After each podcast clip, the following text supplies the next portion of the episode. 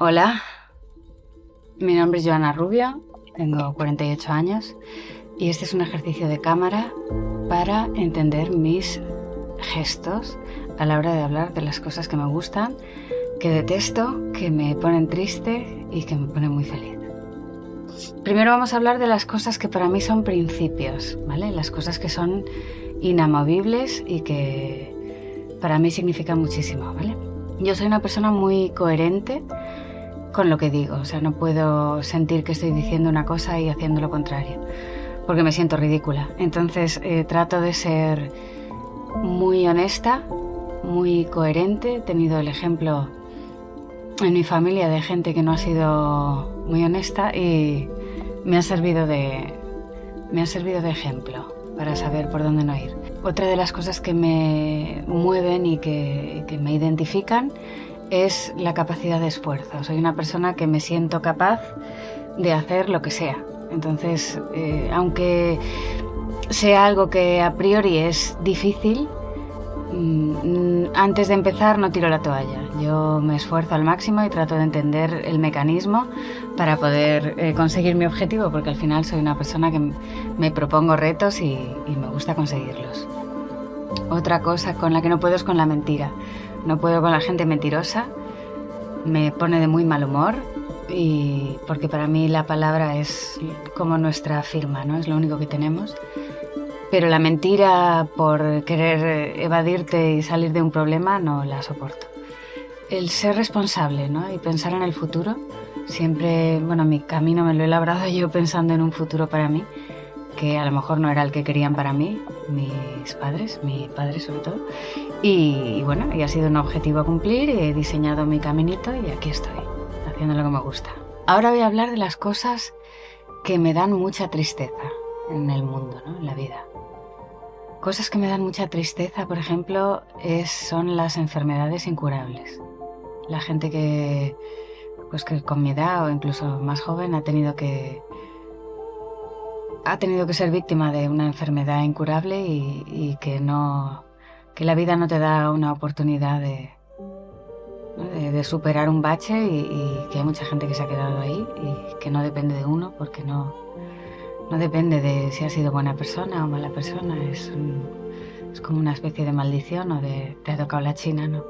Entonces eso, los, las enfermedades graves y que son incurables y que marcan tu vida los que han nacido ya con la enfermedad directamente, eso es un drama y es una cosa durísima, pero también los que han tenido de repente un accidente y, sin, sin soñárselo y teniendo una vida ya hecha de un día para otro no están, ¿no? Eso me da muchísima tristeza las enfermedades, porque en el fondo lo que más tristeza me da es el no entender eh, el sentido que tiene la muerte, ¿no?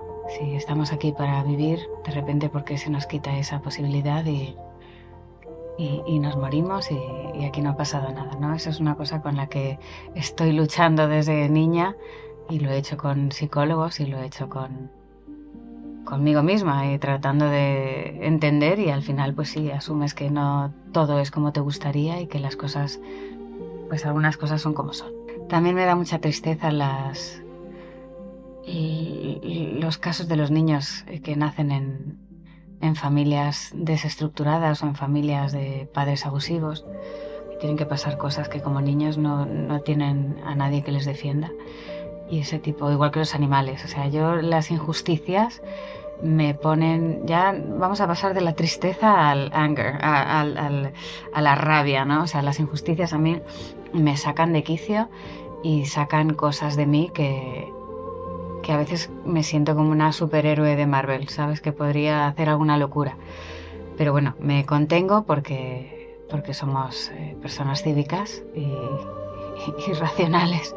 Pero vamos, que en más de una ocasión, eh, viendo alguna injusticia, estaba a punto de perder los papeles. Cuando no hay nadie que defienda al, débil, la, la sensación de, dominancia sobre el débil eso me, pone muy mal humor. Y luego también la mentira, ¿eh? la, gente que no es generosa, la gente que ha tenido la suerte de que la vida le ha dado como un regalo de repente nacer en una familia con dinero, no tener que preocuparse por comer y que luego no es solidaria con la gente que no ha tenido esa suerte, ¿no? Porque creo que en la vida, igual que como naces, si naces alto, bajo, moreno, divertido, eh, ciego, lo que sea, es una lotería. Pues el saber que hay gente que en la lotería ha salido muy agraciado y luego no, no reparte, no comparte, no, no, no, no, tiene ninguna empatía por el que no ha tenido esa suerte. Eso me, da mucha rabia.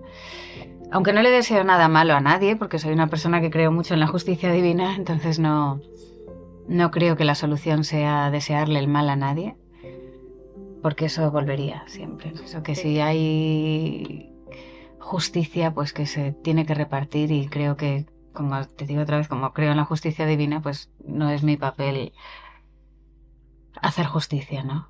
Ni que fuera yo Dios. Eh, ¿Qué más?